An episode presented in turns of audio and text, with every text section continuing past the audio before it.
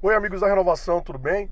A partir de hoje, além do Instagram, nós temos um encontro marcado aqui no YouTube. E hoje eu quero contar uma história para vocês. Uma história que tem muito a ver comigo e com certeza tem muito a ver com você.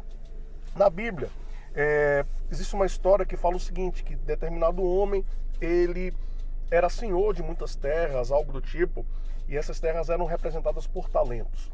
E ele saiu, foi viajar e ele decidiu que entregaria esses talentos para que outros homens cuidassem. Então ele fez o seguinte: ele deu cinco para um homem, deu dois para outro homem e deu um para um outro. Ele disse que ia dar os talentos segundo a capacidade de cada um. E aí viajou. E o que, que acontece?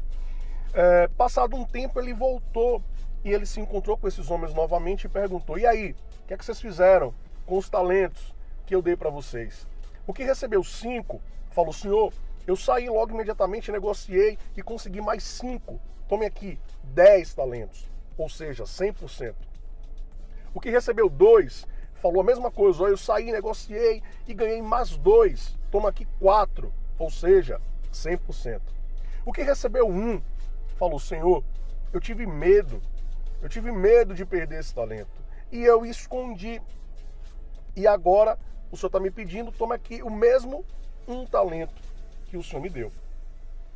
E o que, é que acontece? Muitas vezes, talvez nós entremos na mesma situação que esse homem que recebeu um talento. Na história não fala quais, além do medo, não é aprofundado o que é que passou pela cabeça desse homem, mas eu me coloquei no lugar dele e, e vi que em muitos momentos eu faço a mesma coisa que em muitos momentos eu já fiz a mesma coisa. Com medo, eu escondi os meus talentos. O que, que acontece? Talvez na cabeça dele naquele momento tenha passado o seguinte: poxa, mas Fulano recebeu cinco, o outro recebeu dois, eu só recebi um. Mas aquele senhor falou que ia entregar segundo a capacidade, então eu sou incapaz. E na verdade a questão não é essa. A questão é que a gente não pode receber além do que a gente pode produzir. Mas isso não isenta, não tira de nós a responsabilidade de usar aquilo que a gente recebeu sem comparar. Porque sempre vai ter alguém que é melhor ou alguém que tem menos talentos do que nós. E isso não nos faz nem maior e nem menor diante de nenhum. E a questão é que ele ficou com medo, medo de perder o talento e perdeu o grande privilégio, a grande oportunidade de sair e multiplicar aquilo que ele tinha recebido. Porque talvez ele tenha se comparado, porque é, talvez ele tenha se considerado menos importante em relação aos outros. E talvez eu e você, muitos momentos, nos coloquemos dessa forma. Quando a gente olha alguém que é super bem sucedido, a gente fala: caramba, eu nunca vou chegar naquele ponto. E a gente simplesmente não faz nada. Ou muitas vezes a gente vê alguém que tem muitos talentos, é, que caramba, tem muita gente que fala muito bem na, na frente da câmera, eu morro de medo, tenho vergonha, enfim. E, e talvez por essa vergonha, por esse medo de me expor, eu simplesmente não faço. E o que, que acontece? Outras pessoas é, deixam de ser impactadas por aquilo que Deus nos deu. Outras pessoas deixam de ser impactadas por aquilo que você tem, que eu e você temos porque a gente está com medo de se expor, com medo de que alguém faça a comparação de que, ah, não, fulano faz melhor. Caramba, eu não sou com certeza o melhor youtuber é, da internet, com certeza eu não sou o melhor coach, mas isso não pode me limitar. Eu tenho que usar o que eu tenho, eu tenho que multiplicar o talento que eu tenho. Outras vidas precisam disso.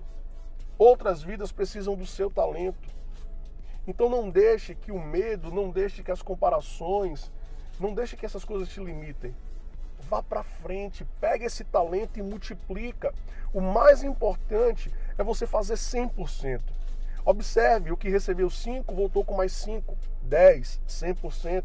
O que recebeu 2 voltou com mais 2, 100%.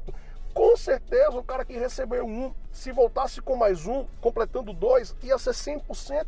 E com certeza, da mesma forma que os outros agradaram aquele senhor, com certeza esse que recebeu um, se voltasse com doce, também agradaria. E esse senhor, na nossa vida, representa Deus. Deus nos deu capacidades, Deus nos deu talentos, deu, deu para você uma capacidade que é só sua.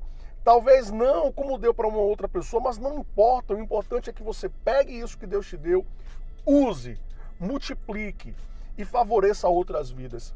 Que você entenda isso e que a partir de hoje você não esconda mais os seus talentos. Pelo contrário, que você use e multiplique.